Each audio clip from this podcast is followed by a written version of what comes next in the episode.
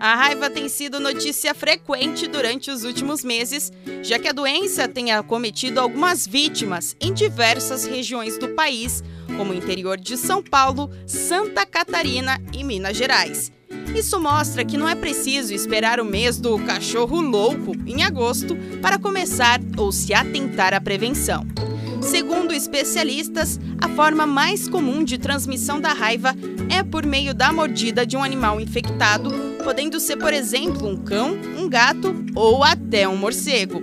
O vírus da raiva afeta o sistema nervoso central, causando distúrbios como alterações comportamentais e paralisia progressiva. São manifestações clínicas bem conhecidas, a agressividade e a salivação excessiva, sendo a segunda decorrente da dificuldade de deglutição em virtude da paralisia.